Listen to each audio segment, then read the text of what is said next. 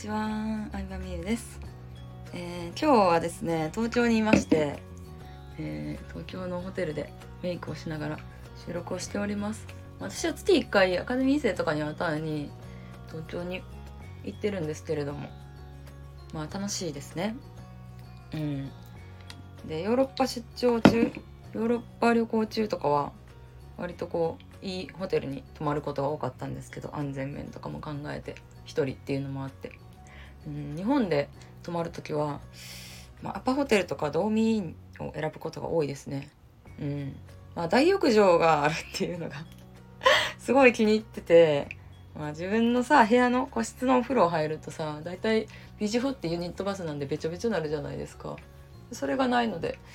大浴場のある、えー、ビジネスホテルを選んだりとかしてますね。うん、でちょっと一人の時は結構なんかアポをいっぱい入れてて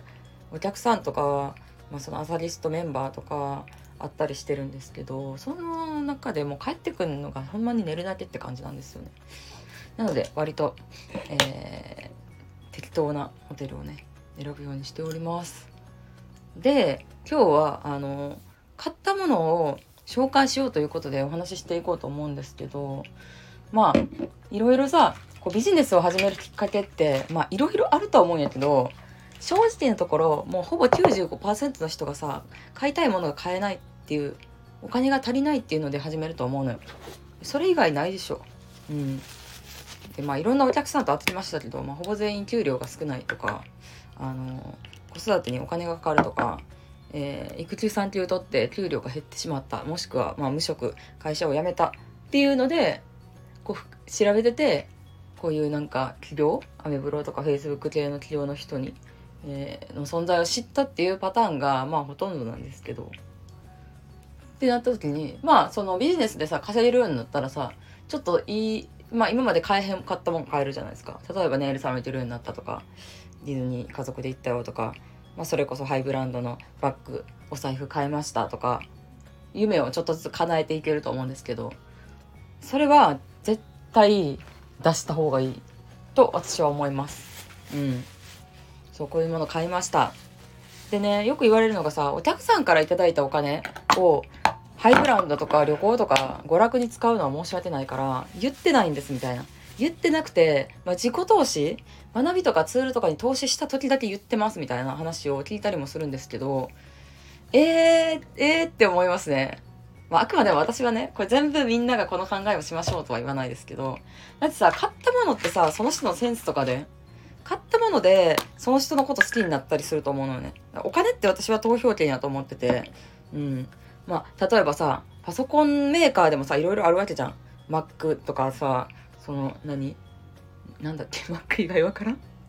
まあ、いろんなメーカーがある中で私は MacBook を選んでるわけなんですけど、MacBook をなんで選んでるかって言ったら、薄くてカバンに入ってピンクの可愛いデザインがあるから MacBook 買ってるってなったらあミュさんってそういうセンスデザインとかを大事にする人なんですか？買ったものってその人のさなんか性質というかさ性格が見えてこん？うん。それが大事だと思ってて私は例えば、まあ、旅行に行った話とかもめっちゃスタイフでしてんのは別にさ何のさそのビジネスを学ぼうと思って私のチャンネルを聞いてくれてる人がしたら別にさ何の学びもないわけ。うん、ま、旅行先でこんなさトラブルあるよとかこういう国ではこういう風習あるよとかさ、聞いたところで別にその、そこに旅行行かんかったさ、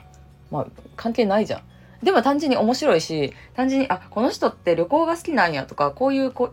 奇心旺盛なんやとか、なんか、私もこういう国行ってみたいなとか、まあなんか人柄が見えると思うんよね。うん。そう、旅行でもグルメツアーなのか、買い物好きなのか、観光地、世界遺産を見るのが好きなのかとかいろいろあると思いますけど、だからね、買ったものね、あの、どんどん紹介した方がいいと思います。うん。だって別に何を買うのが悪いとかないし、うん、ないし、ないし、そのなんだろうな、なんか、ハイブランドを、まあ、ハイブランドにさ、嫌悪感があると思うんだったら、それをまず認めることよね。何であるのかっていう。どういう思い込みがあるのかっていう。私も、まあ、レディー・ディオールっていう、当時買った時で、あの、スカーフつけて60万ぐらいなんですけど、今88万ぐらいするんですけど、ちょっと前は40万とか30万とかで買えたバッグなんですけど、レディーオール買えた時めっちゃ嬉しかったからさ、うん。ほんまに嬉しかったから、なんかね、あの、なんだろうな。で私それは結構さ買ったよって言ったことでいろんな人の希望になったって思ってるんですよね。で私それ買った報告してからさ「え私もいつか買えるようになりたいから頑張ります」っていうメッセージ結構来たんだけど。うん。で私自身もそのなんか芸能人とかインフルエンサーさんの買ったもの紹介動画がめっちゃ好きで結構 YouTube でもいる見るんですよ。ハイブランド爆買い動画とか。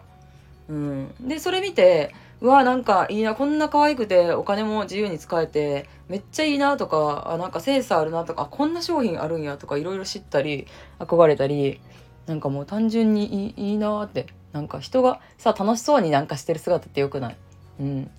っていうのを見るとなんか楽しいなって思うんで是非買ったなんかねビジネスでそこそこさこう結果を出してる人はその稼いだお金でちゃんと自分の欲しいもの体験を買いましょう、まあ、体験にしましょうとは私は言わないよ。うん。何でもなんか体験の方がいいみたいなのあるけど別に物でもいいと思う、まあ、私はなんかいろいろやって体験の方がコスパいいなっていうか旅行とかに旅行に使った100万円とネックレスに使った100万円と旅行に使った100万円の方が後々なんかネタになったりとかなんか思い出したり写真見たりとかいろいろこういうさコンテンツになったりとかっていう意味で旅行に使う100万はなんてコスパがいいんだろうとは思ってますけどネックレスに比べるとねバッグとか、まあ、でも別にそれはなんか人それぞれ使い方まあ自由。うん。なんか自分で決めるっていうことが大事だよね。何事も。そう。という感じであのなんだろうな、まあ、買ったものを隠すのはやめましょうというタイトルにしようかな。今日の音声は。はい。っていうお話でした。バイバイ。